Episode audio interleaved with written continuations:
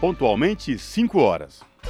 Começa agora Jornal Brasil Atual, edição da tarde. Produção em parceria com Brasil de Fato. As notícias que os outros não dão. Movimentos populares, política, direitos humanos, economia, mundo do trabalho, cultura e prestação de serviço. Jornal Brasil Atual. Edição da tarde. Olá, hoje é segunda-feira, 18 de abril de 2022. O Jornal Brasil Atual, edição da tarde, começa agora com a minha apresentação Cosmo Silva e de Larissa Borer. E estas são as manchetes de hoje. Presidente Jair Bolsonaro oficializou nesta segunda-feira Vitor Godoy Veiga como ministro da Educação. Partido dos Trabalhadores envia representação ao Tribunal Superior Eleitoral denunciando motociata promovida por Bolsonaro como propaganda eleitoral antecipada. Pesquisa Poder Data, divulgada nesta segunda-feira, mostra que 62% dos eleitores de Jair Bolsonaro em 2018 têm intenção de repetir seu voto no pleito de 2022. Marcelo Queiroga decreta fim do estado de emergência sanitária. Comissão de Transparência, Governança, Fiscalização e Controle de Defesa do Consumidor deve ouvir o ministro da Saúde nesta quarta-feira. Integrantes do Superior Tribunal Militar relatam casos de tortura durante ditadura em áudios. E o Tribunal de Contas da União marca para a próxima quarta-feira julgamento final sobre a privatização da Eletrobras. Para o diretor técnico do DIESE, Fausto Augusto Júnior, o processo de análise de privatização da Eletrobras deveria ocorrer ao longo do segundo semestre. Dados da Comissão Pastoral da Terra apontam que garimpo ilegal provocou 90% das mortes por conflitos no campo em 2021. São 5 horas e 2 minutos pelo horário de Brasília. Participe do Jornal Brasil Atual, edição da tarde, por meio dos nossos canais. Pelo Facebook, facebook.com.br Rádio Brasil Atual pelo Instagram, arroba Rádio Brasil Atual. Ou pelo Twitter, arroba RA Brasil Atual. Ou pelo nosso WhatsApp, o número é 11 9863 7672.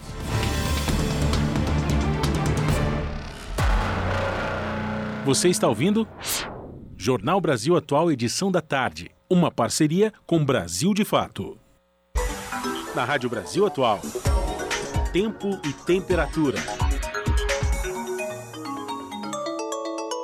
Segunda-feira com tempo fechado aqui na capital paulista. Agora 20 graus. Clima mais gelado e previsão de chuva com intensidade fraca agora no final da tarde e para o início da noite. Segunda-feira nebulosa na região do ABC Paulista. Agora 19 graus. Em alguns pontos chove fraco e essa chuva não se prolonga para o período da noite, mas pode aparecer durante a madrugada. Em Sorocaba, a tarde desta segunda-feira é de sol entre nuvens, agora 20 graus na região. O clima fica mais geladinho e há previsão de chuva rápida em pontos isolados agora no final da tarde, mas que não se estende para o período da noite. A tarde de segunda-feira na região de Mogi das Cruzes é de clima frio. Agora os termômetros marcam 16 graus. Previsão de chuva fraca em alguns pontos agora no final da tarde e durante o período da noite. Juliana Almeida, Rádio Brasil Atual. Na Rádio Brasil Atual, está na hora de dar o serviço. São 5 horas e 4 minutos. Vamos saber agora a situação do trânsito na cidade de São Paulo. A CT, que é a Companhia de Engenharia de Tráfego da cidade de São Paulo, informa que neste momento são 12 quilômetros de lentidão em toda a capital. As regiões que apresentam maiores índices de lentidão, oeste e leste, com 3 quilômetros, respectivamente, de lentidão. E atenção você que possui veículo com final placas 1 e 2. Lembrando que essas placas não podem circular hoje por conta do rodízio. Saindo das ruas da cidade de São Paulo, vamos saber a situação para quem pretende pegar o metrô na tarde desta segunda-feira. O metrô informa que todas as linhas operam com tranquilidade, sem nenhuma intercorrência. A mesma situação não ocorre com a CPTM, que é a Companhia Paulista de Trens Metropolitanos. A CPTM informa que a linha Diamante ela opera com velocidade reduzida devido à falha de equipamento na via entre as regiões de Barueri. Por isso, a CPTM opera com velocidade reduzida e maior tempo de parada entre as estações Sagrado Coração e Santa Terezinha. Já as outras linhas Rubi, Turquesa, Coral, Safira, Jade e Esmeralda operam com situação tranquila, sem nenhuma intercorrência para os usuários. E agora, diferente do final de semana passado, véspera de feriado, para quem pretende pegar as rodovias, Larissa Borer e ouvinte da Rádio Brasil Atual, pela Imigrantes ou Rodovia Anchieta, a Ecovias que é a concessionária que administra o sistema Anchieta Imigrantes, informa que tanto para descer para a Baixada Santista como quem vem de lá rumo ao ABC a capital, o trânsito é tranquilo tanto pela Anchieta como rodovia dos imigrantes. Rádio Brasil. Rádio Brasil Atual 98,9. Rádio Brasil Atual 98,9 FM. As notícias que as outras não dão e as músicas que as outras não tocam. Participe da programação pelo WhatsApp. WhatsApp 968937672 968937672 Rádio Brasil Atual 98,9 FM. Hoje e, e, já fez a minha comida? Como tá boba? Botei, sim. Jornal Brasil Atual. Edição da tarde. 5 horas 6 minutos. O presidente Jair Bolsonaro oficializou nesta segunda-feira Vitor Godoy Veiga como ministro da Educação. Godoy já estava no comando da pasta desde o final de março, quando assumiu após Milton Ribeiro deixar o cargo em meio às denúncias de propina e tráfico de influência envolvendo pastores no MEC. A permanência de Godoy na pasta era esperada e segue o padrão de trocas dos outros ministérios, quando titulares deixaram os cargos no começo do mês para disputar as eleições. Bolsonaro tem optado por alçar aos cargos vagos de ministros os secretários executivos das pastas. São 5 horas e 7 minutos e os 26 anos do massacre de Eldorado dos Carajás foram lembrados neste fim de semana em atos pelo país. Episódio que se tornou marco na agenda de lutas populares, pautou protestos em diferentes estados. De Brasília, as informações com a reportagem de Cristiane Sampaio. Neste domingo se completam 26 anos de um dos maiores eventos de luta por terra no Brasil. Mais de um quarto de século depois, muitos dos conflitos que originaram o massacre de Eldorado dos Carajás seguem tão vivos quanto a sua memória. Não à toa, o 26º aniversário do massacre chega em momento em que 8 mil indígenas foram a Brasília para o acampamento Terra Livre, justamente em luta pela demarcação de terras ameaçadas pelo avanço do agronegócio, o garimpo e a mineração. O histórico massacre dos camponeses do MST, o Movimento dos Trabalhadores Rurais Sem Terra, fez do 17 de abril o Dia Mundial de Luta pela Terra e reverbera até os dias de hoje. Naquela quarta-feira de 1996, o sol já começava a baixar no sudeste do Pará, quando os cerca de 1.500 sem terra chegaram ao lugar conhecido como Curva do S. Caminhavam já há uma semana com o objetivo de ir até Belém para reivindicar um terreno ao INCRA. Jamais chegaram. Cercados e atacados por 155 policiais militares, 21 sem terra foram brutalmente assassinados e 79 ficaram feridos. As imagens de terror foram televisionadas. A repercussão e a comoção foram enormes e, num efeito colateral não previsto pelos mandantes do massacre, entre os quais estão o então governador paraense Almir Gabriel, do PSDB, o debate sobre a reforma agrária tomou o centro da agenda política do país. Obras de Chico Buarque, do franco-espanhol Mano Chao e Sebastião Salgado, por exemplo, ajudavam a ecoar pelo mundo a denúncia do massacre de Eldorado do Carajás. No dia em que o episódio completou um ano, em abril de 1997, milhares de pessoas em três marchas simultâneas do MST que tinham saído de pontos diferentes do país há dois meses se encontraram em Brasília. Fernando Henrique Cardoso, do PSDB, então na presidência do país, se viu pressionado a criar o Ministério do Desenvolvimento Agrário, extinto em 2016 com o governo Temer após o golpe contra a petista Dilma Rousseff. Em 1998 surge então o Programa Nacional de Educação na Reforma Agrária, o PRONERA, Antes de ser desativado pelo governo Bolsonaro, 192 mil jovens camponeses se formaram por meio do programa. Dos 155 policiais que atuaram no massacre, só os dois comandantes da operação, os coronéis Mário Pantoja e José Maria Pereira Oliveira, foram condenados por homicídio doloso. Eles foram presos em 2012 e, depois de quatro anos, passaram a cumprir a pena em liberdade. Pantoja morreu em Belém em 2020. Apesar de, ao longo de 26 anos, não ter havido outra chacina dessa mesma dimensão, a violência e os conflitos rurais vêm numa crescente. De 2020 para 2021, segundo a CPT, Comissão Pastoral da Terra, assassinatos envolvendo conflitos no campo nos estados da Amazônia Legal escalaram 77%. A curva do S, lugar sagrado para o MST, abriga neste mês de abril mais uma edição do acampamento pedagógico da Juventude Osiel Alves, nome que homenageia um dos jovens mortos no massacre de Eldorado do Carajás. O tema do encontro deste ano, o primeiro presencial desde o início da pandemia, é Lutar é preciso, contra o fascismo, a esperança amazônica resiste. De São Paulo, da Rádio Brasil de Fato, com reportagem de Gabriela Moncal, locução Douglas Matos. 5 horas 11 minutos. E o Partido dos Trabalhadores enviou uma representação ao TSE denunciando a motociata promovida por Jair Bolsonaro como propaganda eleitoral antecipada. De acordo com a ação, o envolvimento de Bolsonaro foi ativo e proativo, pois ele convocou publicamente o evento. Quem traz mais informações é Mariana Lemos.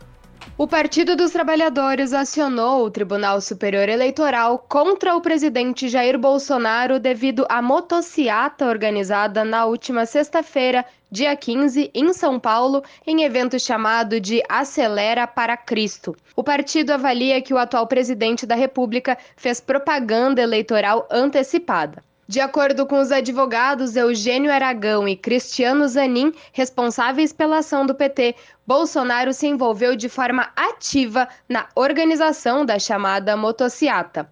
Para os juristas, ele convocou publicamente o evento, conduziu sua motocicleta no percurso estipulado, desfilou em carro aberto e subiu em carro de som para realizar comício e pedir votos. De acordo com o PT, os fatos narrados afastam qualquer tentativa de caracterizar os eventos como decorrentes do exercício do cargo de presidente da República ou o de considerar o representado mero beneficiário dos atos. A motociata convocada custou aos cofres públicos do estado cerca de um milhão de reais, usados para reforçar o policiamento no local. A informação é da Secretaria de Segurança Pública do estado de São Paulo. Em junho do ano passado, os gastos com a primeira motociata da capital paulista ultrapassaram 1 milhão e 200 mil reais. De São Paulo, da Rádio Brasil de Fato, com informações da redação. Locução: Mariana Lemos. São 5 horas e 13 minutos. E depois de ser alvo de deboche pelo deputado federal Eduardo Bolsonaro por ter sido presa e torturada pelo governo militar durante a ditadura, a jornalista Miriam Leitão publicou áudios do Superior Tribunal Militar que provam a tortura no período. Em sua coluna no jornal o Globo, Miriam tornou público mais de 10 mil horas de gravações feitas durante os 10 anos em que as sessões do tribunal foram gravadas entre 1975 e 1985. Os trechos inéditos mostram os ministros do tribunal falando sobre as torturas. Em um dos áudios, de junho de 1977, o advogado de defesa do jornalista Marco Antônio Tavares Coelho, que havia sido condenado a cinco anos de prisão, enfatiza a presença de provas de tortura. É pena que não possam acompanhar os processos como um advogado da minha categoria acompanha. para ver como esta tortura se realiza permanentemente. E neste processo, senhores juízes, há prova documental da tortura que sofreu Marco Antônio. Há um laudo firmado por médicos militares atestando essa tortura. Os áudios que mostram relatos de tortura durante o período da ditadura militar foram adquiridos pelo historiador e pesquisador da Universidade Federal do Rio de Janeiro, Carlos Fisco. Ainda sobre a divulgação dos áudios pela jornalista Miriam Leitão, o vice-presidente Hamilton Mourão foi questionado nesta segunda sobre a possibilidade do conteúdo motivar uma investigação. Em resposta, Mourão riu e afirmou, abre aspas, apurar o quê? Os caras já morreram tudo, pô. Vai trazer os caras do túmulo de volta? Fecha aspas. O vice-presidente disse ainda que, para ele, o tema faz parte do passado. 5 horas 15 minutos. Comissão de Fiscalização e Controle deve ouvir o ministro da Saúde na quarta-feira. Queiroga anunciou que o governo vai editar um decreto para encerrar o estado de emergência sanitária de interesse nacional. Quem traz os detalhes é o repórter Roberto Fragoso.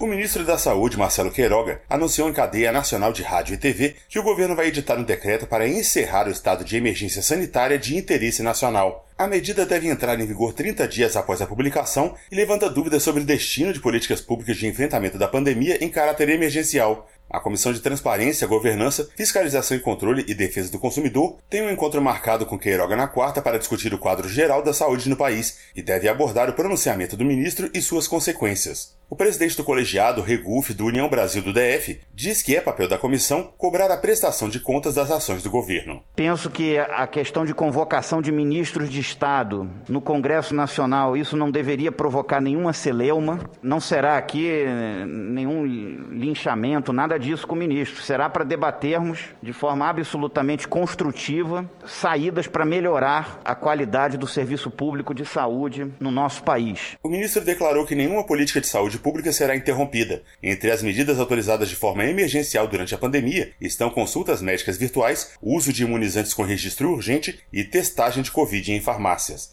Da Rádio Senado, Roberto Fragoso. São 5 horas e 17 minutos.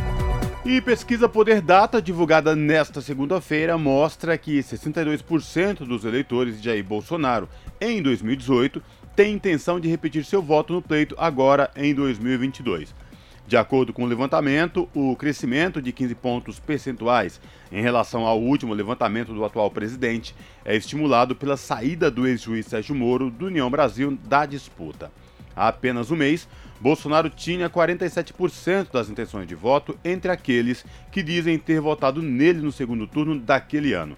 Os demais candidatos, segundo a pesquisa, também herdam parte dos votos bolsonaristas de 2018. Mas com variações pouco significativas, à exceção do ex-presidente Luiz Inácio Lula da Silva, que consegue converter 17% dos votos. Ciro Gomes, do PDT, por exemplo, recebe apenas 3%.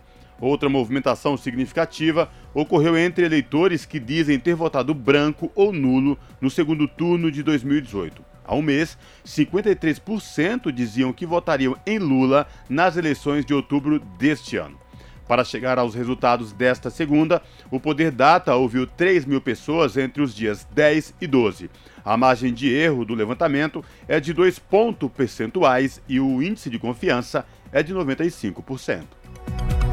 Especialistas afirmam que Jair Bolsonaro apresenta risco às eleições e defendem blindagem do TSE. A Corte Eleitoral buscou apoio de observadores internacionais com o intuito de proteger a integridade do pleito deste ano. Mais informações com Douglas Matos.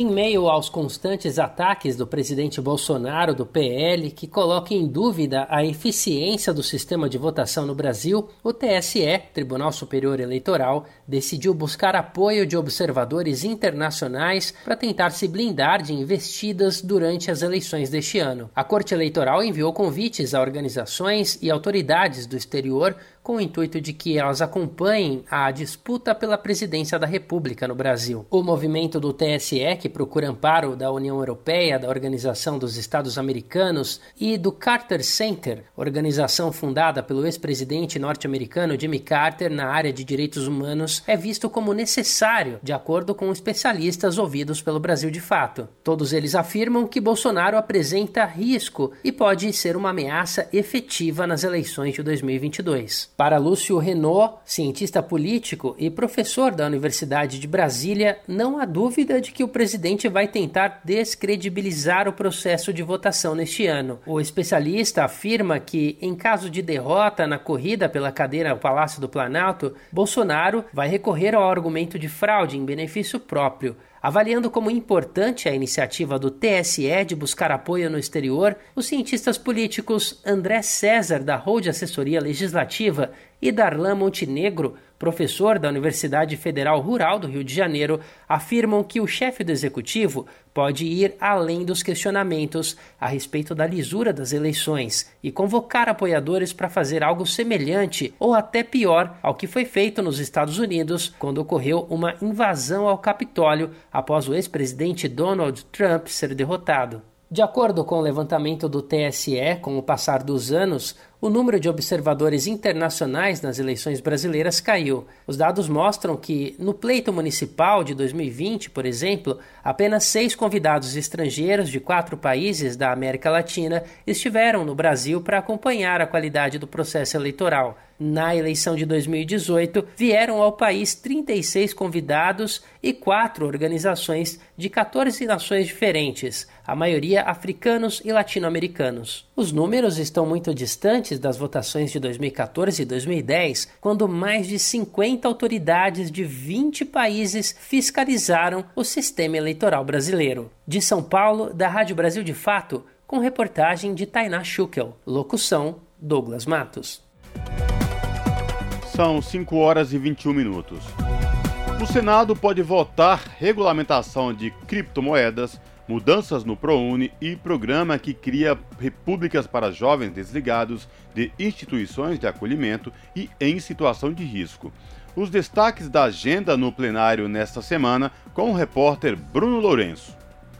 O Senado pode votar na terça-feira medida provisória que permite o acesso ao ProUni de estudantes que cursaram o ensino médio total ou parcialmente na rede privada, como bolsistas ou não.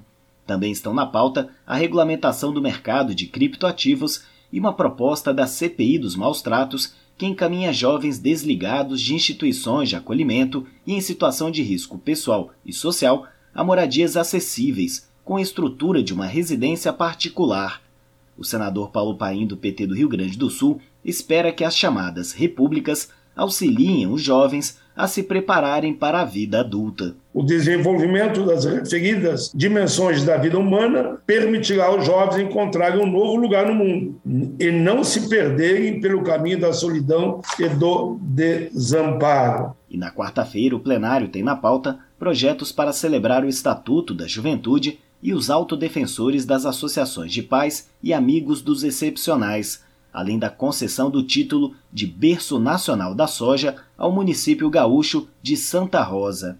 Da Rádio Senado, Bruno Lourenço. Você está ouvindo? Jornal Brasil Atual, edição da tarde. Uma parceria com Brasil de Fato. 5 horas 23 minutos. E centrais sindicais farão 1 de maio unificado no Pacaembu, em São Paulo, após dois anos de atos virtuais. Os detalhes com Gabriela Moncal. Pelo quarto ano consecutivo, as centrais sindicais vão fazer um ato unificado nesse 1 de maio. O evento será na Praça Charles Miller, em São Paulo, em frente ao estádio do Pacaembu, a partir das 10 horas da manhã. Com o lema Emprego, Direitos, Democracia e Vida, é o primeiro ato público presencial promovido pela data depois de dois anos no formato virtual por conta da pandemia.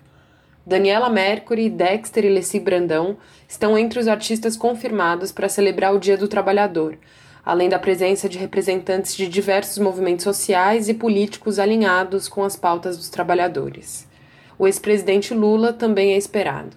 Para apresentar as agendas das centrais sindicais para o Legislativo e o Judiciário, os dirigentes foram até Brasília nesta terça-feira, 12 de abril.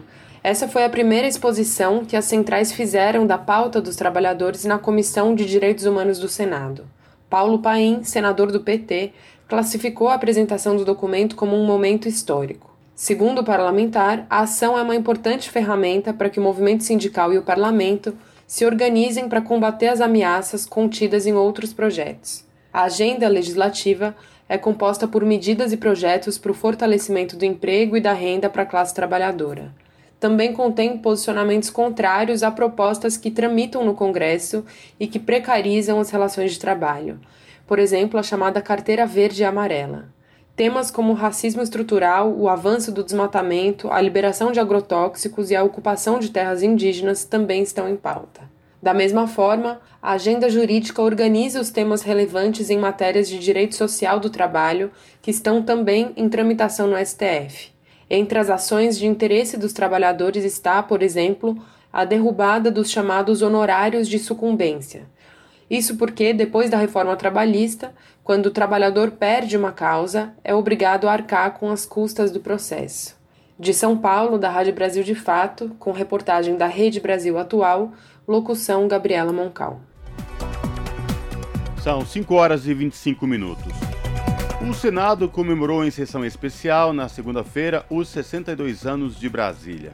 Os convidados destacaram os problemas da capital e a esperança de superá-los. A reportagem é de Yara Farias Borges.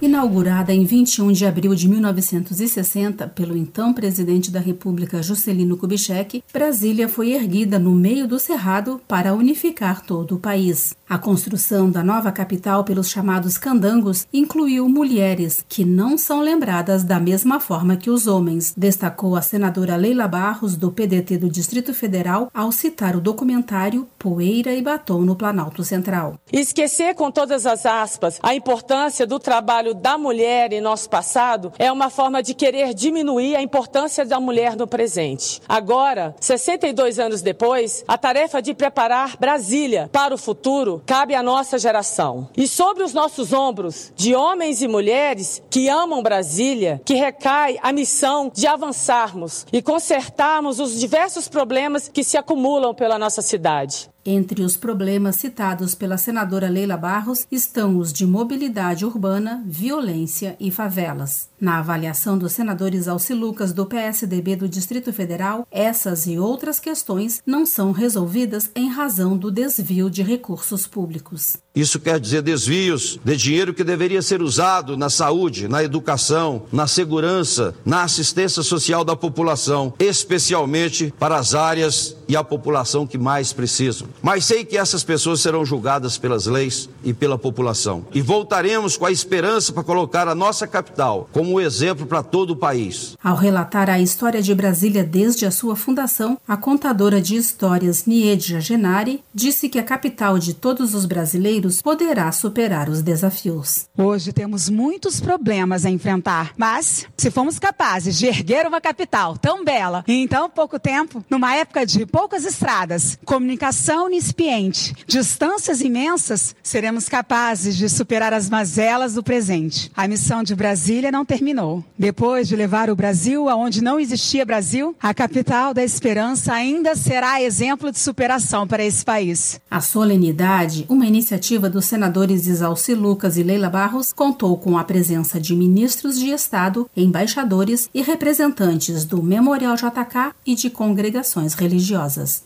Da Rádio Senado, Yara Farias Borges. 5 horas 28 minutos. E o Fundo Nacional de Desenvolvimento da Educação prorroga prazo para a renovação de financiamento do FIES, da Rádio Nacional em Brasília, Carlos Molinari. O Fundo Nacional de Desenvolvimento da Educação, o FNDE, prorrogou até 30 de abril o prazo para que estudantes com contratos do Fundo de Financiamento Estudantil, o FIES, façam os aditamentos de dilatação e transferência dos contratos de financiamento concedidos até o segundo semestre de 2017 e referente ao primeiro semestre de 2022. O novo prazo foi estipulado em portaria publicada hoje no Diário Oficial da União. O novo prazo vale para a realização de transferência integral de curso ou de instituição de ensino e de solicitação de ampliação do prazo de utilização do financiamento, respectivamente, referente ao primeiro semestre de 2022. Os aditamentos deverão ser realizados por meio do sistema informatizado do FIES, o CIS-FIES, disponível na página eletrônica do Ministério da Educação. Com informações da Agência Brasil, Carlos Molinari para a Rádio Agência Nacional. São 5 horas e 29 minutos. APP em desenvolvimento pela Polícia Rodoviária Federal terá botão do pânico para acidentes. Previsão é ser lançado até o final do ano. Da Rádio Nacional em Brasília, Ana Lúcia Caldas. Mais segurança nas estradas brasileiras. Um aplicativo está sendo desenvolvido pela Polícia Rodoviária Federal, voltado para quem usa as rodovias e vai atender principalmente os caminhoneiros. A novidade foi anunciada pelo diretor-geral da PRF, Silvinei Vasques, que esteve na TV Brasil no programa Brasil em Pauta. Ele disse que a ideia é que o software tenha um botão de pânico que possa ser acionado no caso de um acidente grave ou contato com criminosos. Vamos ainda este ano lançar um aplicativo para atender todos os usuários de rodovias federais, em especial atenção para o nosso caminhoneiro, que vai ter lá nesse aplicativo a forma de conseguir qualquer tipo de documento, fazer reclamação, fazer denúncia, elogio e, ao mesmo tempo, com um botão de pânico que ele poderá apertar em qualquer momento e a nossa central vai receber essa informação estaremos online atendendo esse cidadão que muitas vezes está precisando de ajuda, seja é, para o atendimento de um acidente grave ou mesmo quando está na mão de criminosos através de roubo ou algo parecido. O diretor-geral da PRF disse ainda que essa novidade está sendo testada e deve sair até o final do ano. Estamos trabalhando ainda para entregar até o final desse ano. Então, como ele vai ter uma expansão, uh, uso utilização em todo o âmbito nacional, nós estamos aprimorando, ele já está em confecção, já existe algumas experiências em forças estaduais, mas a gente está aprimorando para que ele venha e consiga tanto trabalhar com a, o aspecto do trânsito, como também na defesa do cidadão contra os criminosos. A tecnologia, aliás, já vem ajudando a Polícia Rodoviária Federal em outras frentes. Já são mais de 40 serviços para o cidadão por meio da plataforma gov.br. Com informações da Agência Brasil, da Rádio Nacional em Brasília, Ana Lúcia Caldas. As notícias que os outros não dão. Jornal Brasil Atual. Edição da tarde. Uma parceria com Brasil de Fato. 5 horas e 32 minutos. Ministro da Economia, Paulo Guedes, iniciou ontem uma série de compromissos em Washington, nos Estados Unidos, para vender a ideia de que o Brasil é um porto seguro para investimentos. Ele participará das reuniões com os ministros de Finanças do G20, no Fundo Monetário Internacional e no Banco Mundial até o próximo sábado, dia 23. Além disso, ele deve conciliar a agenda para se encontrar com investidores privados, banqueiros e empresários. Na reunião do G20, o grupo deve discutir os efeitos econômicos da guerra da Ucrânia e da pandemia de Covid-19. Os representantes das maiores economias do mundo também discutirão a segurança energética, além do enfrentamento e tratamento de futuras pandemias. São 5 horas e 33 minutos.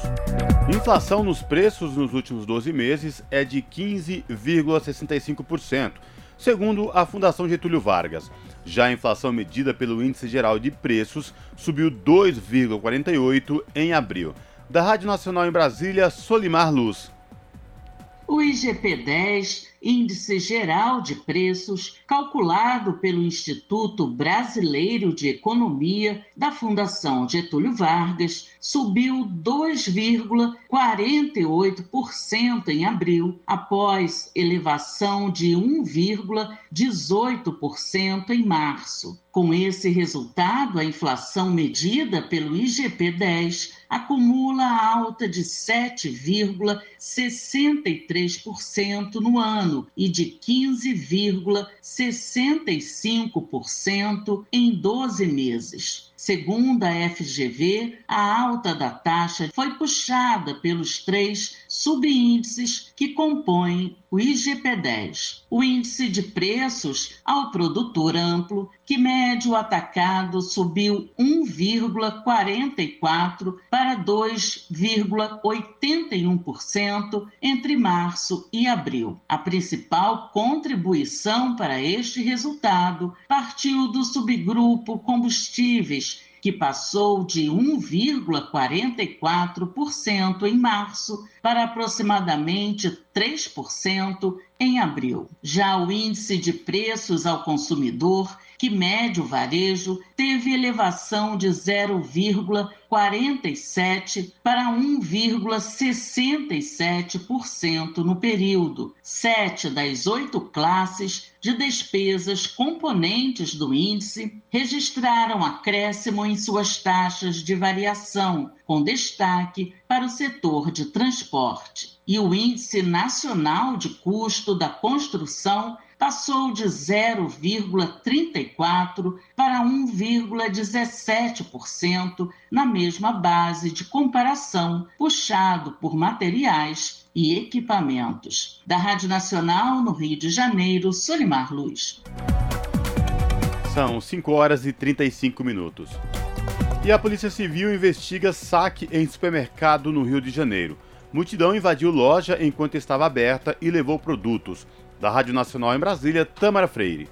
A Polícia Civil do Rio de Janeiro está investigando o saque praticado em um supermercado no bairro de Inhaúma, na zona norte da capital fluminense. A loja da Rede Inter foi atacada na noite de sábado por dezenas de pessoas, em ação filmada e divulgada nas redes sociais. As imagens mostram as pessoas saindo do mercado às pressas, carregando várias caixas de produtos e o estabelecimento revirado, com prateleiras vazias e muitos itens jogados no chão. O saque só terminou com a chegada da Polícia Militar, o que levou à fuga dos envolvidos. Ninguém foi preso. O supermercado divulgou uma nota nas redes sociais em que lamentou a brutalidade da invasão e disse ainda que as cenas trazem um sentimento de revolta pelo desrespeito aos trabalhadores e aos clientes que estavam na loja no momento da ação. De acordo com a Polícia Civil, o caso foi registrado na delegacia do bairro de Inhaúma. Os representantes do estabelecimento já foram ouvidos e testemunhas serão intimadas para depor. Os agentes também requisitaram as imagens das câmeras de segurança do local. Da Rádio Nacional no Rio de Janeiro, Tâmara Freire. Custo de vida, emprego e desemprego, cesta básica, tarifas públicas, salário mínimo. Agora, na Brasil Atual, a análise do DIEESE. E agora no Jornal Brasil Atual vamos falar com Fausto Augusto Júnior, diretor técnico do DIEESE, Departamento Intersindical de Estatística e Estudos Socioeconômicos. Fausto fala sobre o julgamento final de privatização da Eletrobras, que para o especialista, quando não se tem nenhuma política industrial, é muito difícil que uma desoneração resulte em algum benefício para a população. É com você, Fausto. Voltamos àquele debate das privatizações privatizações. O ministro Paulo Guedes tem uma intenção de colocar a privatização da Eletrobras até o dia 13 de maio.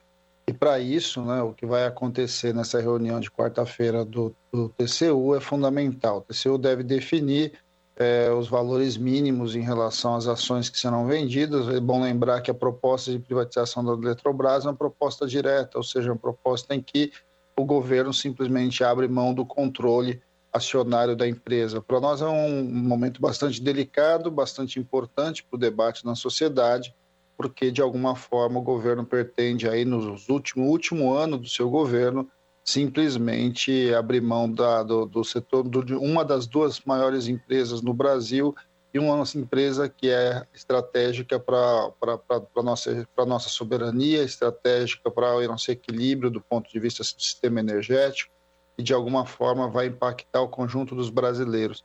É bom lembrar que, por exemplo, o preço da energia elétrica subiu bastante no último ano e muito pouco se sabe do que vai acontecer a partir do momento que a, que a Eletrobras for privatizada. De alguma forma, quando a gente vai olhando para tudo que se coloca com relação ao governo, é bom lembrar daquela reunião lá do, do então ministro do Meio Ambiente, e falava passar a tal da boiada. Né? O governo está acabando, último ano está avançando e, na verdade, agora claramente o governo começa um movimento de acelerar uma série de pautas, entre elas a pauta da privatização, e no qual a Eletrobras hoje é a grande joia da coroa, aí, sendo, sendo leiloada.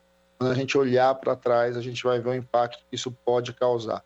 O debate sobre a privatização da Eletrobras não foi levado para a sociedade, a sociedade conhece muito pouco de fato o que, que isso vai impactar na sua vida, conhece muito pouco de fato o que acontece com relação aos sistemas elétricos no mundo e a importância de um sistema elétrico, como, como é o caso no Brasil, em um país continental, um país que busca né, e que transporta energia de um lado para o outro num sistema todo interligado é, e que é um sistema baseado em diversas fontes de energia né, sendo prioritária e majoritária a questão hidrelétrica, mas também usinas menores indiferenciadas. O debate da energia elétrica no mundo está avançando, o debate em substituição à energia é, de queima de, de, de, petróleo ou gás em relação à energia limpa está colocada e o Brasil simplesmente vai abrindo mão desse movimento, dessa sua, dessa sua, dessa sua estratégia dessa sua empresa, que é a grande, a grande montadora dessa estratégia como um todo,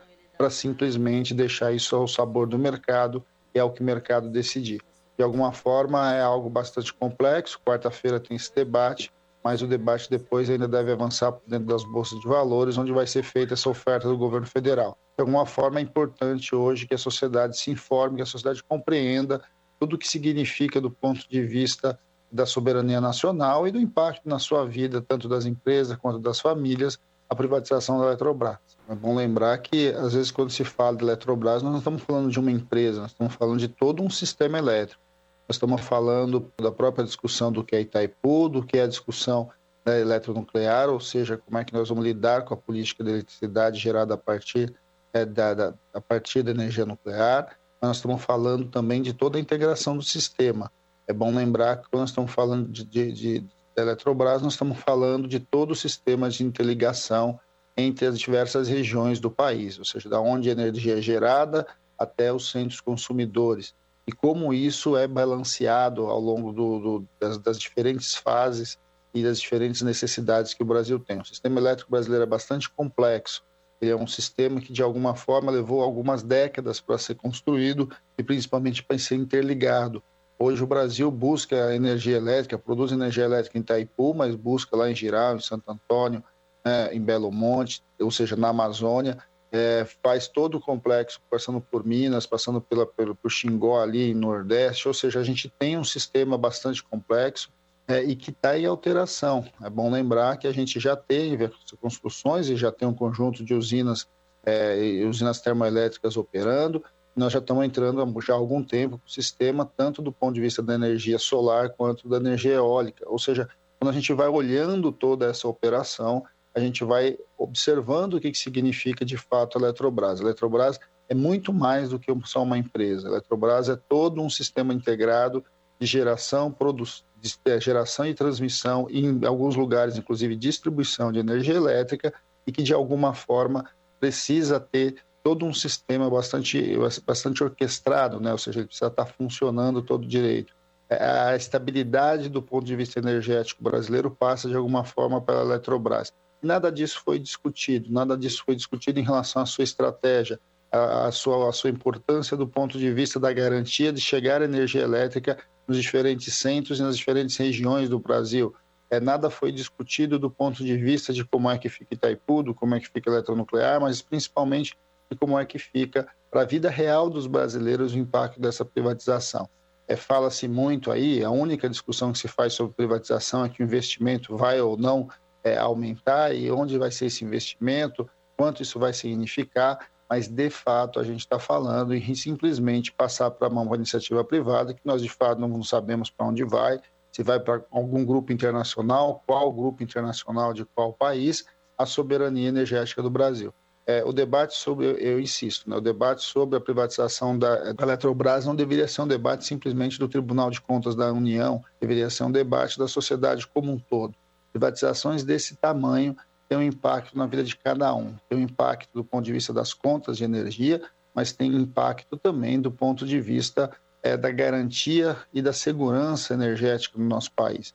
É sempre bom lembrar, o Brasil é um país muito grande, um país que tem bases de consumo muito diferentes e necessidades muito diferentes, né? regiões que demandam por muita energia, regiões que demandam por muito investimento e regiões que carecem sim de muito apoio, muito subsídio, porque são regiões bastante pobres em que fazer chegar energia elétrica é assim, essencial. Quando a gente está olhando para tudo isso, a gente vai vendo o quanto deste debate pouco foi feito, pouco se discutiu e, de certo modo, a gente vai vendo passando a boiada mais uma vez. Acabamos de ouvir Fausto Augusto Júnior, diretor técnico do DIEESE, Departamento Intersindical de Estatística e Estudos Socioeconômicos, aqui no jornal Brasil Atual. Você está ouvindo? Jornal Brasil Atual, edição da tarde. Uma parceria com Brasil de Fato. São 5 horas e 44 minutos. O Ministério da Defesa da Rússia divulgou nesta segunda-feira a condução de uma intensa onda de ataques contra alvos militares na Ucrânia durante a noite. A ofensiva com mísseis lançados do ar destruiu 16 instalações das Forças Armadas Ucranianas em cinco cidades do leste do país. Os ataques teriam atingido centenas de áreas onde as tropas de Kiev estavam concentradas a 315 alvos militares do país. Perto da fronteira com a Polônia, autoridades de Lviv disseram que ataques com mísseis russos deixaram ao menos seis mortos e oito feridos. A Rússia agora reforça sua tentativa de assumir controle total de Mariupol, ponte terrestre entre as repúblicas separatistas de Donbass e a Crimeia. Moscou estipulou neste domingo como prazo final para a rendição dos soldados de Kiev que permanecem na cidade e, no ultimato, disse que eles que continuassem ali seriam eliminados. 5 horas 46 minutos. Joe Biden mantém regra anti-imigração de Donald Trump e número de imigrantes detidos nos Estados Unidos aumenta. Apesar de prometer revogar a lei Título 42 na campanha, presidente democrata adia até 23 de maio o fim da legislação. De Los Angeles, nos Estados Unidos, os detalhes com Eloá Orazen. Em março de 2020, nas primeiras semanas da pandemia, a administração do então presidente Donald Trump, que se elegeu como uma plataforma antimigratória, fez uso da crise sanitária para colocar em prática de forma inédita a lei conhecida como Título 42, ou Title 42 em inglês. A advogada Ana Maria Rivera Forasteri, diretora da ONG Community Justice Exchange, explica essa regra. The use of Title 42 is started under the Trump administration. It's part of a public health code. O uso do título 42 foi iniciado sob a administração Trump e faz parte de um Código de Saúde Pública dos Estados Unidos que nunca havia sido usado para fins de imigração antes. Mas quando a pandemia começou, o governo Trump e particularmente um cara chamado Stephen Miller, que é o arquiteto de muitas políticas anti-imigrantes do ex-presidente Trump decidiram usar esse título 42 a fim de expulsar as pessoas que entraram no país. They decided to use this Title 42 in order to expel people from coming inside of the country. Considerada desumana por muitos ativistas e advogados, a medida afeta sobretudo quem procura asilo nos Estados Unidos. With Title 42, people don't have a day in court, they don't really have a way to com o título 42, as pessoas não têm uma chance de ir ao tribunal. Elas realmente não têm como pedir asilo, mesmo que estejam pedindo asilo legítimo é literalmente uma política que é usada para que os oficiais da alfândega e da patrulha de fronteira sejam capazes de prender pessoas e imediatamente deportá-las de volta a seu país de origem ou ao México.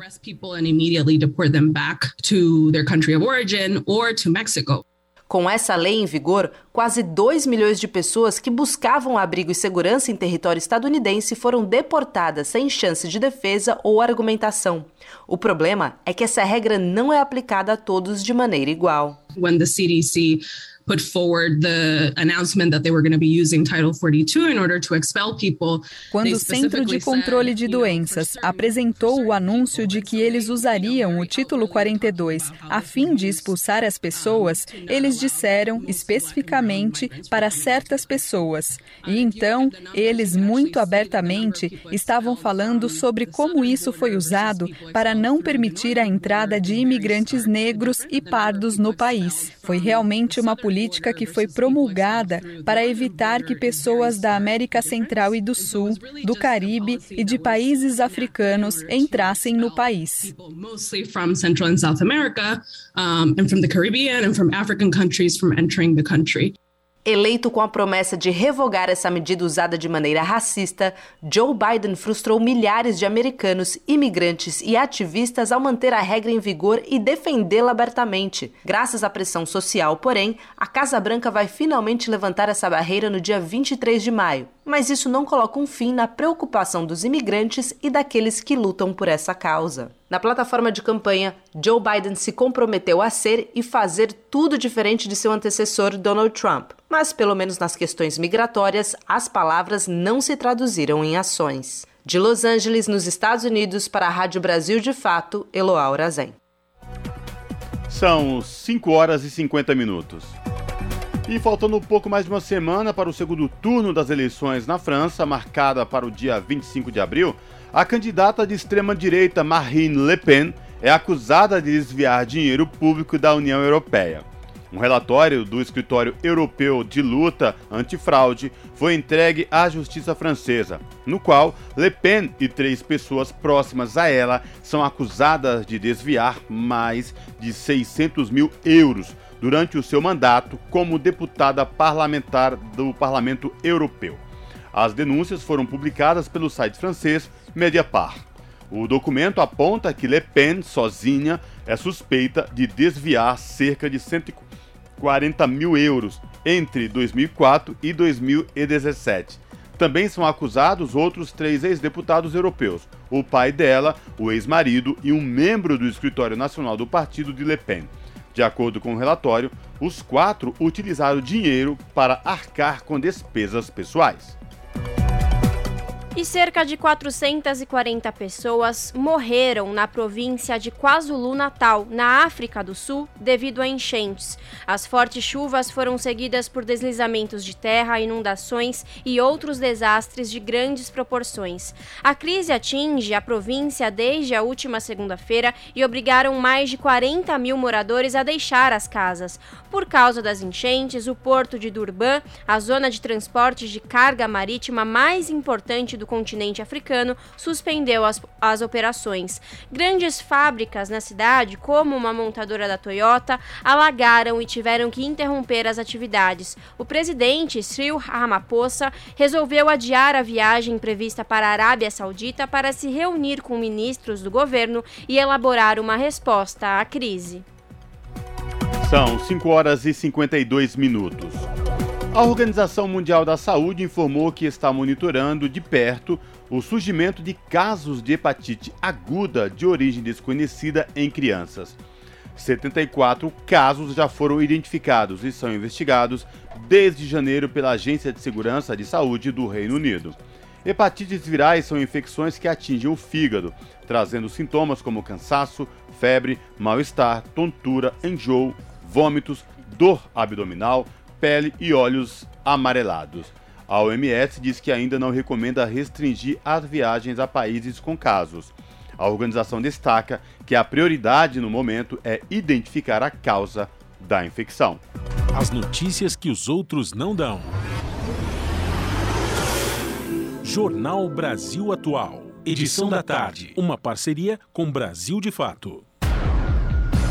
5 horas e 52 minutos. E voltando para o Brasil, está em vigência em todo o território nacional a campanha de vacinação contra o sarampo e influenza. Entenda quem ainda precisa se vacinar na reportagem de Tainá Schukel. A primeira fase da campanha nacional de vacinação contra a influenza e o sarampo está em vigor e segue até o final deste mês de abril. Neste momento, as doses contra as duas doenças estão sendo aplicadas em pessoas com mais de 60 anos e profissionais da área da saúde. A segunda fase da campanha será realizada entre 2 de maio e 3 de junho, contemplando 14 grupos. São eles: crianças de 6 meses a menores de 5 anos de idade, gestantes e puérperas, povos indígenas, professores, pessoas com comorbidades, pessoas com deficiência permanente, forças de segurança e salvamento e forças armadas, caminhoneiros e trabalhadores de transporte coletivo rodoviário de passageiros urbano e de longo curso, trabalhadores portuários, funcionários do sistema prisional, adolescentes e jovens de 12 a 21 anos de idade sob medidas socioeducativas, além da população privada de liberdade. O objetivo da campanha é prevenir o surgimento de complicações decorrentes das doenças, evitando pressão sobre o sistema de saúde e até mesmo óbitos. De acordo com o Ministério da Saúde, a meta contra a influenza é vacinar 90% dos grupos prioritários. A vacinação anual contra a influenza é fundamental por conta da variação dos subtipos circulantes no Brasil, que mudam todo ano. Já na vacinação contra o sarampo, o objetivo é vacinar 95% do público convocado. A meta é vacinar todas as crianças contra o sarampo de forma indiscriminada, mesmo que já tenham recebido o imunizante, além de atualizar a caderneta dos trabalhadores da saúde. Mais detalhes sobre a campanha podem ser conferidos na versão online desta matéria no site brasildefato.com.br. De Minas Gerais, da Rádio Brasil de Fato, Tainá Schukel. São 5 horas e 54 minutos. Vacinação contra a Covid tornou possível manejo de peixes no Amazonas. Da Rádio Nacional em Brasília, Lucas Por Deus Leon. A vacinação contra a Covid-19 ajudou a elevar a quantidade de pirarucu pescado com um manejo sustentável na região do Médio Solimões, no Amazonas. Assustados com a crise sanitária no estado, um dos mais atingidos pelo novo coronavírus, parte das comunidades que vivem do manejo da pesca se isolou em 2020, em especial os mais velhos, como explicou o coordenador dos projetos de manejo da pesca do Complexo de Lagos do Pantaleão, Raimundo Queiroz. Com a Covid chegando e afetando muito o nosso estado, o que, que aconteceu? Nós reduzimos o quadro de vigilante então isso fez com que o número de pescadores fosse reduzido. Com isso, não conseguimos tirar toda a cota e com certeza houve um impacto muito grande no bolso do pescador. Né? Então, com a vacina, aí nós pudemos já em 2021 ter uma pesca mais tranquila. E aí com isso, graças a Deus, hoje o trabalho né, está voltando à normalidade. A pesca com manejo é uma técnica que estabelece cotas para retirar o peixe dos rios de forma a não colocar os animais em risco de extinção. Em 2020, os pescadores dos municípios que fazem parte das reservas Mamirauá e Amanã, no Amazonas, conseguiram pescar 85% da cota estabelecida para o pirarucu, que é a principal espécie comercializada na região.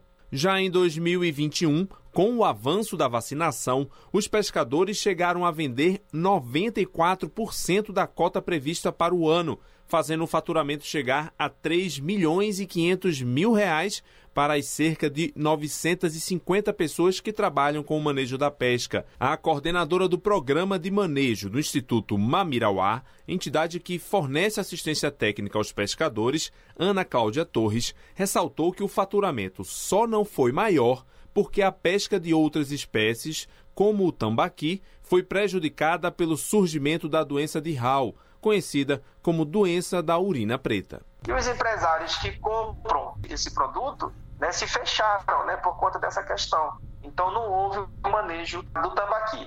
Né? Então isso afetou muito é, a renda de cada pescador né, que está envolvido nesses projetos de manejo. Com a superação do surto da doença da urina preta e o aumento da cota para o pirarucu de 9 mil para 13 mil peixes que podem ser extraídos das reservas neste ano, a expectativa é aumentar ainda mais a renda dos pescadores do Médio Solimões. Da Rádio Nacional em Brasília, Lucas Por Deus Leão. Repórter SUS. O que acontece no seu sistema único de saúde? Entidades que atuam na área de assistência ao pré-natal, parto e puerpério estão criticando a portaria do governo federal que substitui a rede cegonha pela instalação da RAMI, Rede Materna Infantil. Os apontamentos são sobre a ausência de discussão antes da medida ser implementada pelo Ministério da Saúde. As entidades também consideram que a mudança pode representar um risco à saúde pública. O novo programa dá ênfase à atuação do médico obstetra, sem contemplar ações e serviços voltados às crianças e à atuação dos médicos pediatras, além de excluir o profissional enfermeiro obstetriz. De acordo com Herd Alves, coordenador da Comissão Nacional de Saúde da Mulher do Conselho Federal de Enfermagem, a portaria representa um risco à saúde pública, em especial à vida reprodutiva. O que a gente está vivendo hoje com essa mudança é, sem ser discutida com clareza, não só pelo CONAS, como CONASEMES, mas também com a própria sociedade, com as entidades de classe, torna-se aí uma, um processo muito ruim, um processo de ditadura, um processo que não permite diálogo.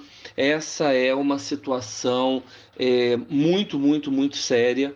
Red Alves pontua que a rede cegonha garante uma rede de atenção primária especializada, pensando em parto, nascimento e puerpério, comprometendo-se também com um pré-natal de qualidade e segurança, ao contrário da RAMI, que traz uma questão de insegurança para as mulheres. A Rede Cegonha vinha fazendo essa amplitude, garantindo força de intervenção qualificada e segura no campo da saúde reprodutiva. E aí, quando a gente tem hoje, né, que precisamos reduzir, né, a morte materna global para menos que 70 mortes por 100 mil nascidos vivos, o Brasil não consegue avançar.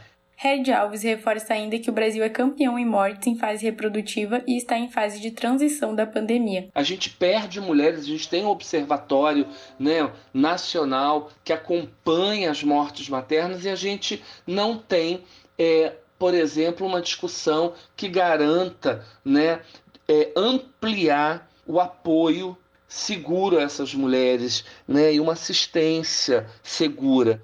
O coordenador da Comissão Nacional de Saúde da Mulher do Conselho Federal de Enfermagem também explica que, ao descartar os enfermeiros do programa, o governo deixa de lado os cuidados de promoção à saúde das mulheres e dos bebês. Quando o Ministério da Saúde, através dessa portaria, descarta né, a enfermeira obstétrica lá no cuidado ao recém-nascido, né, e diz que é uma perspectiva voltada somente para o pediatra, você não tem hoje no Brasil pediatras, falta pediatra. Então, como que a gente olha para a puericultura, como a gente olha para os cuidados de promoção à saúde, como a gente pensa em consolidar o que vem hoje e no de encontro com o que a Organização Mundial de Saúde prega. O Conselho Federal de Enfermagem afirma que o Ministério da Saúde ignorou dispositivos legais, evidências científicas e apelos ao diálogo ao instituir unilateralmente a RAMI. O Conselho Nacional de Secretários de Saúde também se manifestou contrário à medida. A entidade afirma que houve desrespeito ao comando legal do Sistema Único de Saúde com a publicação da normativa de Minas Gerais, da Rádio Brasil de Fato, com reportagem de Leonardo Couto e Tainá Schukel. Locução: Tainá Schukel. Rádio Brasil Atual. Para sugestões e comentários, entre em contato conosco por e-mail redação@jornalbrasilatual.com.br ou WhatsApp DDD 11 96893 7672. Acompanhe a nossa programação também pelo site redebrasilatual.com.br. 6 horas 2 minutos. Balsa de garimpo ilegal é apreendida na terra indígena Chipaia, no Pará. Cacica da aldeia denunciou o ataque dos garimpeiros em redes sociais. Da Rádio Nacional em Brasília, Sayonara Moreno. Um dia após denúncia de entrada ilegal de garimpeiros em terra indígena, policiais localizaram a balsa dos invasores com sete pessoas. Durante a Operação Guardiões do Bioma, força-tarefa de diversos órgãos de segurança, proteção indígena e ambiental, foi localizada a embarcação usada no território indígena Chipaia, no estado do Pará. Segundo os órgãos responsáveis pela ação, a balsa dos garimpeiros estava atracada em um local conhecido como Riozinho do Anfrísio. Zona rural da cidade de Altamira. Dentro da embarcação estavam cinco adultos que seguiram para a delegacia da Polícia Federal e dois adolescentes que foram apreendidos todos levados para a cidade de Itaituba, a quase 500 quilômetros de Altamira, onde foram encontrados. A Polícia Federal disse que teve dificuldades em localizar a balsa, porque a embarcação não era vista com facilidade pelos policiais do helicóptero que fazia a busca. Por isso, os integrantes da operação tiveram que usar lanchas pelos rios afluentes do rio Iriri. As buscas começaram depois que o Ministério da Justiça e Segurança Pública recebeu denúncia de uma entrada ilegal por meio do rio de supostos garimpeiros na terra dos indígenas Chipaia. Com isso, policiais seguiram para a aldeia de Carimã para reforçar a segurança dos moradores, já que havia suspeitas de que os garimpeiros estariam armados.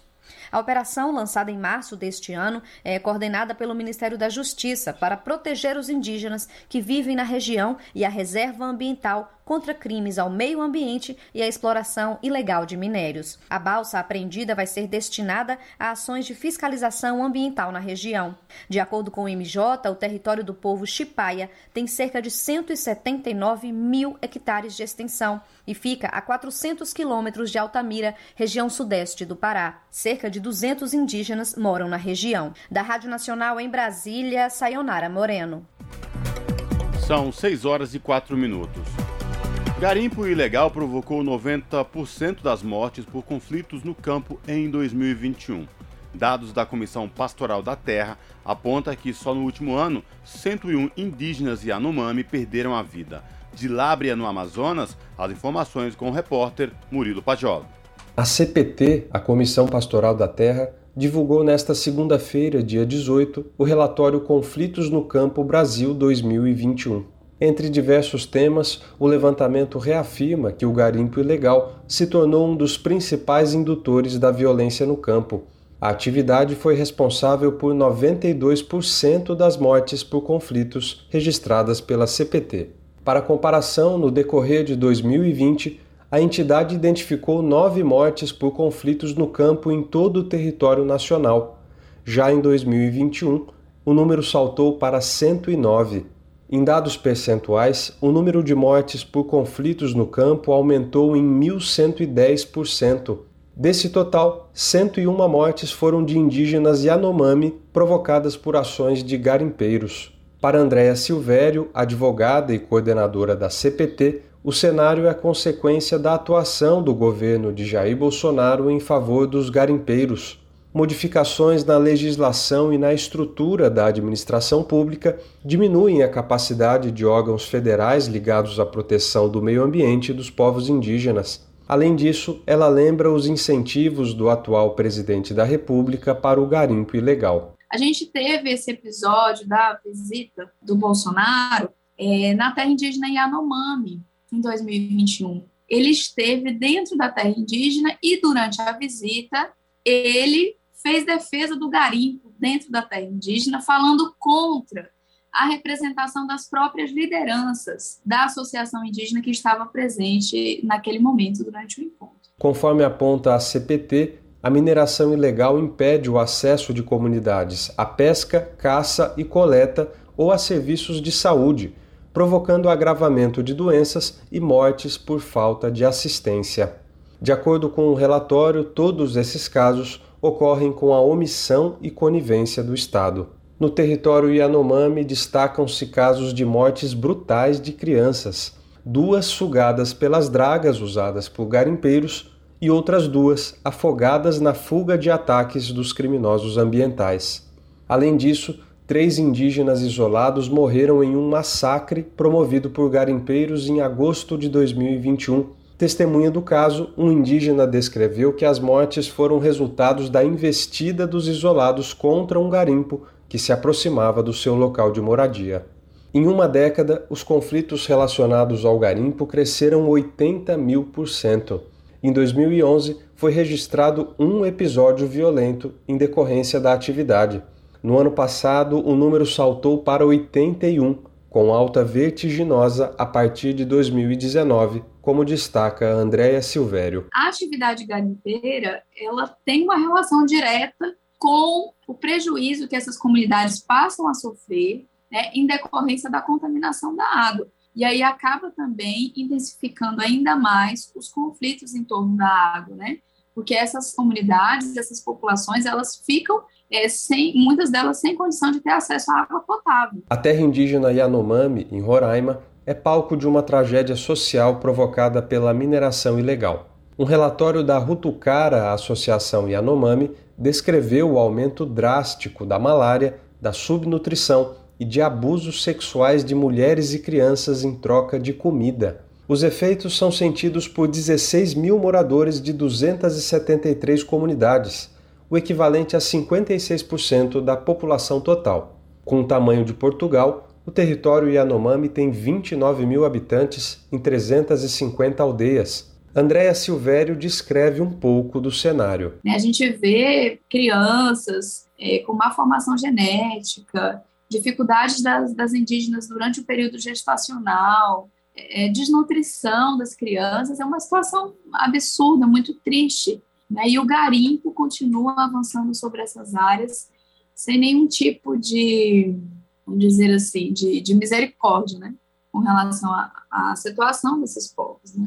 O clima de ameaças contra os Yanomami se intensificou desde abril do ano passado, quando indígenas interceptaram uma carga de combustível para aeronaves do garimpo que descia o rio Uraricoera, principal via de acesso aos garimpos ilegais da região. Reportagens publicadas pelo Brasil de Fato mostram que desde o episódio os invasores perseguem, agridem, ameaçam e atacam com balas e bombas de gás lacrimogênio os povos originários do Palimil. Povos originários da região tiveram que mudar a rotina e se revezar em esquemas de segurança por causa dos ataques. Lideranças explicam que o clima de pânico está generalizado e que muitos indígenas não conseguem mais dormir. O Brasil de fato já mostrou como o garimpo ilegal às margens do rio Madeira, no Amazonas, transforma cada vez mais as comunidades ribeirinhas em reféns da atividade econômica. No ano passado, imagens que circularam o mundo mostravam um paredão de balsas de garimpo que quase travou a navegação pelo Rio Madeira. De Lábrea, no Amazonas, para a Rádio Brasil de Fato, Murilo Pajola. 6 horas mais 10 minutos. E uma pesquisa recente revela as visões distintas da população brasileira sobre os povos indígenas. Intitulado Narrativas Ancestrais Presente do Futuro, o estudo mostra as percepções sobre os povos originários do Brasil entre aqueles engajados e os não engajados com a causa. O projeto contou com 350 entrevistas em profundidade e analisou mais de 9 milhões de posts sobre o assunto nas redes sociais. Saiba mais sobre o estudo estudo na reportagem de Júlia Pereira. Um estudo recente, intitulado Narrativas Ancestrais Presente do Futuro, revela as distintas visões da população sobre os povos indígenas do Brasil na última década. O projeto contou com 350 entrevistas em profundidade com diferentes segmentos da sociedade, além de uma análise de 9,7 milhões de posts nas redes sociais. As entrevistas feitas com o grupo considerado não engajado com a causa revelam o desconhecimento e distanciamento da importância e da realidade dos indígenas na atualidade, além de um antagonismo, desinteresse e rejeição aos direitos desses povos. A pesquisa aponta que esse público em geral reconhece a conexão dos povos indígenas com o meio ambiente, mas não compreende a importância de estudos, inclusive internacionais, que relacionem os direitos territoriais dos indígenas com a agenda climática. Os chamados não engajados acabam ainda associando os modos de vida dos povos originários com a pobreza, a necessidade de auxílios governamentais e carências em geral, segundo o estudo. Já entre o grupo engajado, a visão é outra.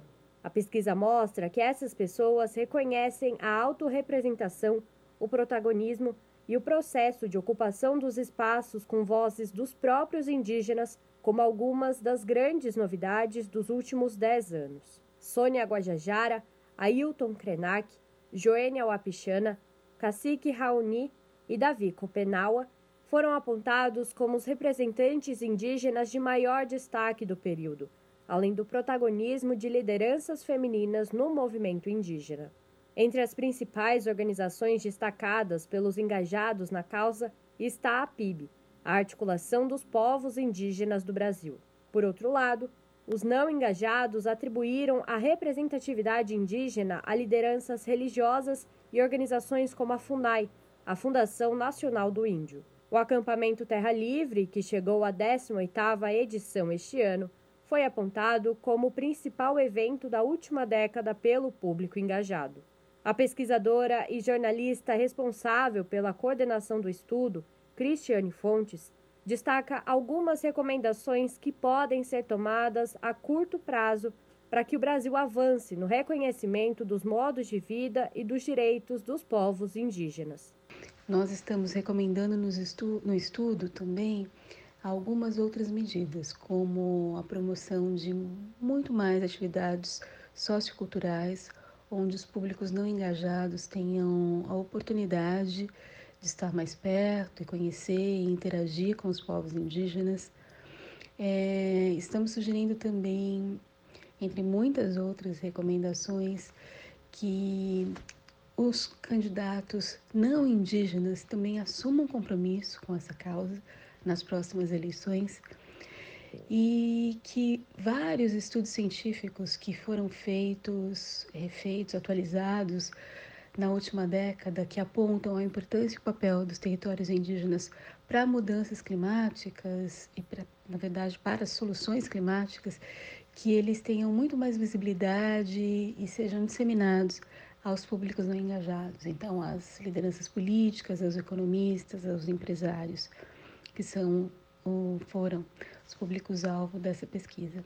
A pesquisa aponta que a concepção do público não engajado sobre os povos originários é formada a partir de fragmentos de informação na grande imprensa e post nas redes sociais, muitas vezes com conteúdo produzido por Bolsonaro e seus aliados. Já para os engajados, apesar da produção jornalística ainda ser muitas vezes pouco ou mal contextualizada ou distorcida, houve aumento e melhoria da cobertura da grande imprensa nos últimos anos, principalmente porque o assunto foi colocado no centro do debate político com Jair Bolsonaro na presidência.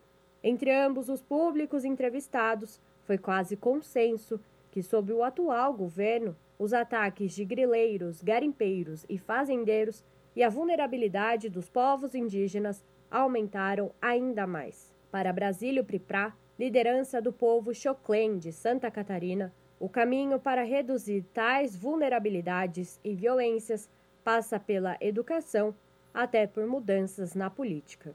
É para reduzir essa situação que é, é, é necessário ser reconhecido. É, eu acredito que às vezes nas escolas brasileiras também falar mais dos povos indígenas, quem são eles, né? E também disso tudo eu acho importante que o Congresso também precisa mudar seu ponto de vista.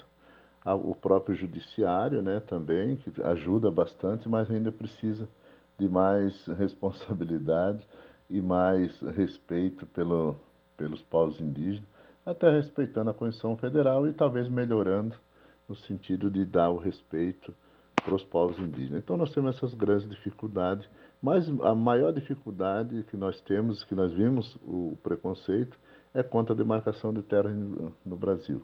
Embora ser esse trabalho dos povos indígenas é buscar sempre respeitar o meio ambiente, a qual o meio ambiente é, é de direito de todo o povo brasileiro. E nós fazemos esse trabalho. E muitas vezes não somos reconhecidos por algumas pessoas, mas uma, a maior parte do povo brasileiro respeita sim. A pesquisa Narrativas Ancestrais, Presente do Futuro, foi implementada com a participação da Ipsos, empresa de pesquisa e da Diretoria de Análises de Políticas Públicas da Fundação Getúlio Vargas.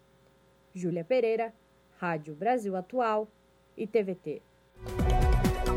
São 5 horas e 17, 6 horas e 17 minutos. Mineradoras e refinarias fazem crescer os conflitos por água no norte e nordeste do país. Só no estado do Maranhão, as disputas por recursos hídricos cresceram 838% em um ano, de acordo com a Comissão Pastoral da Terra. Mais informações com a repórter Gabriela Moncal. As empresas Hidro, Vale, Samarco e Bamin são apontadas como algumas das responsáveis pelo crescimento dos conflitos pela água nas regiões norte e nordeste do Brasil. As quatro corporações são citadas na publicação anual sobre conflitos do campo, lançada nesta segunda-feira, dia 18, pela CPT, a Comissão Pastoral da Terra. Para Isolete Wisniewski, da Coordenação Nacional da CPT, há uma contraposição de olhares em torno dos recursos hídricos. A água ela está em disputa no cenário nacional e internacional e é uma grande disputa entre a água, a mercadoria, e a água como bem comum que está disponível a toda a população. De acordo com a CPT, entre 2020 e 2021, os conflitos em torno dos recursos hídricos no norte subiram em 18%, e o número de famílias envolvidas neles escalou 54%. No nordeste, os casos aumentaram 41%. O crescimento nas duas regiões está em descompasso com uma leve queda no compilado das disputas em torno da água em escala nacional, em 2020, foram registrados 350 conflitos do tipo no país. No ano passado, foram 304. Desses episódios, 30% foram provocados por mineradoras internacionais, 19% por setores empresariais nacionais, 14% por fazendeiros, 10% por instalações hidrelétricas, 9% por entes governamentais e 8% pela atuação de garimpeiros. O Maranhão foi o estado que registrou, segundo o levantamento da CPT, o maior aumento de contendas pela água. Entre 2020 e 2021, elas subiram 830%. Na Bahia, o crescimento foi de 208%. Já o Pará é o segundo estado do Brasil com mais confrontos em torno dos recursos hídricos e registrou um aumento de 52%. Segundo o relatório da CPT, entre as comunidades tradicionais que compõem a população mais afetada pelas disputas em torno da água estão, nessa ordem, os povos ribeirinhos, indígenas e quilombolas. No cenário de conflitos, Isolete explica as contraposições entre quem vê a água enquanto mercadoria e quem a defende enquanto um bem comum. A exploração, a captura, a privatização, a mercantilização e a própria contaminação das águas, e há também as resistências das comunidades, né? Aquelas que reivindicam, né, se colocam na luta né, a partir dos seus saberes, a partir da sua vivência, do seu modo de vida, né, que querem defender esse bem comum e se colocam como guardiões dessa água. O relatório da CPT apresenta também um mapeamento de resistências ao processo de mercantilização da água. Em 2021, a entidade registrou 53 manifestações públicas populares de denúncias e reivindicações relativas a mineradoras. Cerca de metade delas aconteceu em Minas Gerais, estado que carrega as marcas dos crimes tragédias de Mariana em 2015 e Brumadinho em 2019. De São Paulo, da Rádio Brasil de Fato, Gabriela Moncal.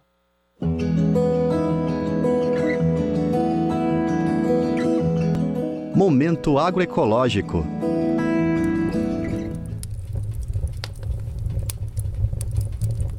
O Cerrado é o segundo maior bioma brasileiro e foi o mais desmatado em 2021. No último ano, as verbas destinadas à fiscalização do bioma pelo Instituto Nacional de Pesquisas Espaciais foram cortadas pela metade.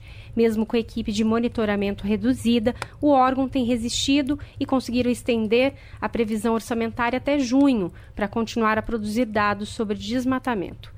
De acordo com o Instituto Nacional de Pesquisas Espaciais, em um ano, o Cerrado perdeu uma área equivalente a seis cidades de São Paulo. A destruição é provocada principalmente pelas lavouras do agronegócio. Quem explica é Terena Pérez de Castro, assessora técnica do Instituto Sociedade, População e Natureza.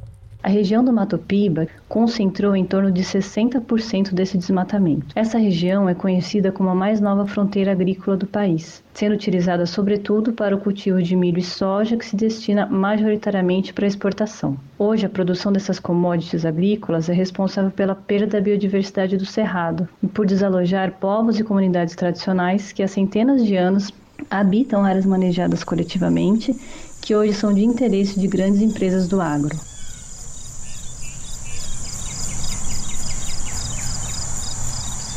Quem vive no território teme que a biodiversidade que só ocorre neste bioma desapareça junto com o desmatamento. Maria Luzinete Alves Santos, mais conhecida como Natinha, é agricultora há mais de 20 anos e moradora do assentamento Osiel Alves 3, no núcleo rural Pipiripau, em Platina, Distrito Federal.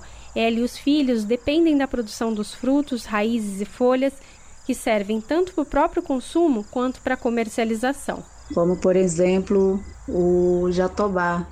É bem rico em vitaminas, ele é um fortificante natural, ele, ele é bom para bronquite, asma, dores nas costas, dor no estômago.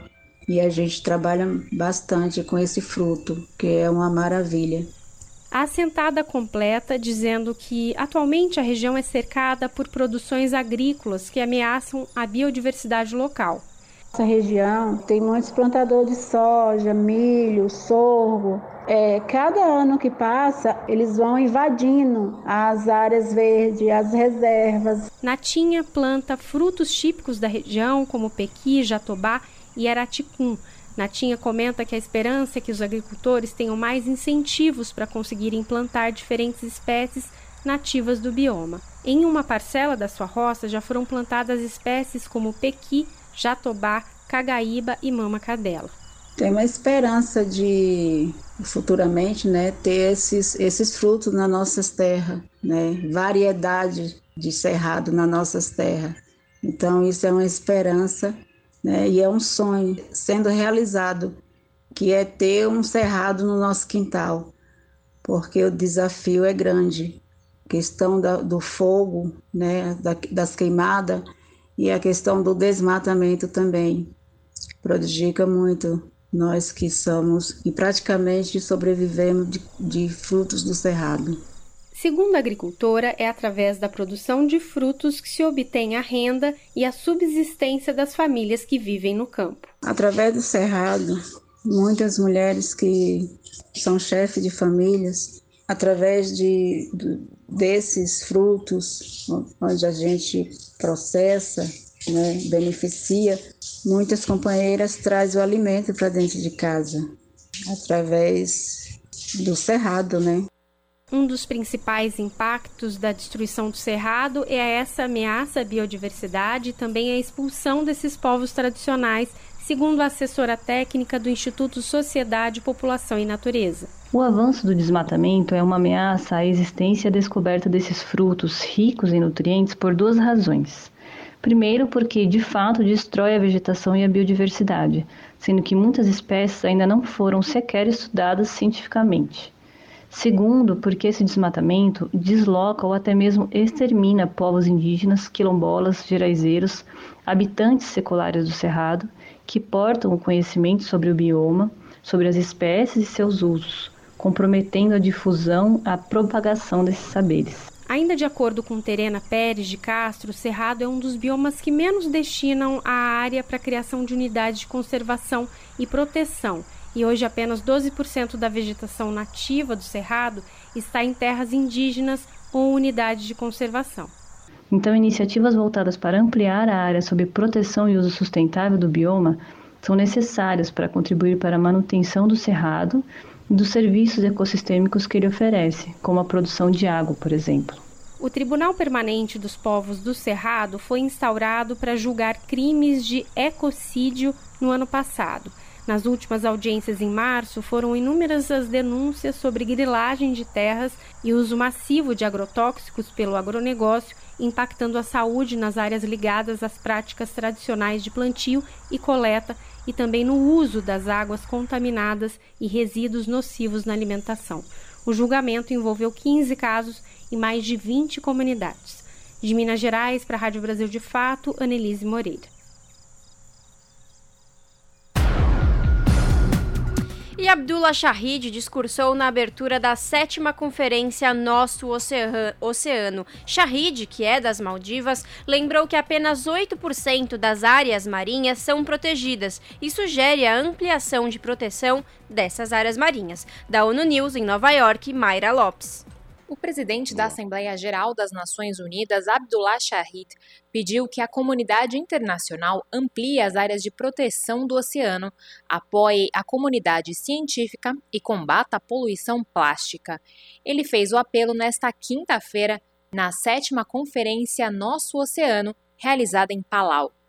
Abdullah Shahid, que é das Maldivas, outro país insular, citou as principais áreas para garantir a conservação e o uso sustentável do oceano e dos mares.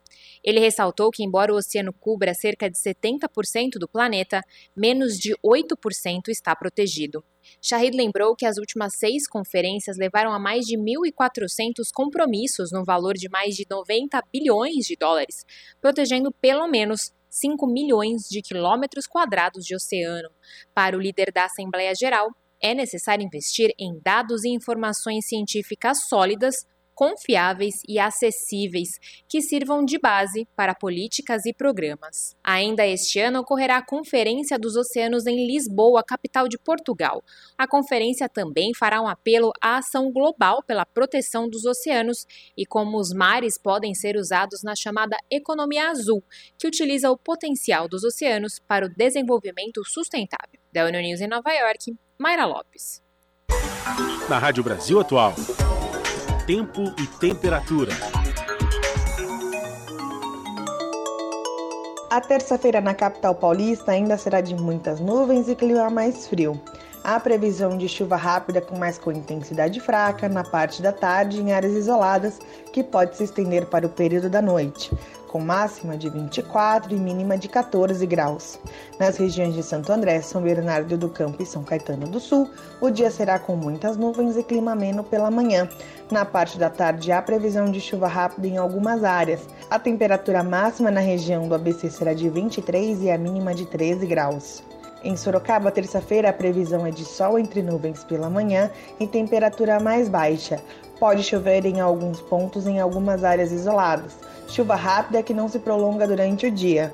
A temperatura máxima em Sorocaba é de 26 e a mínima de 14 graus.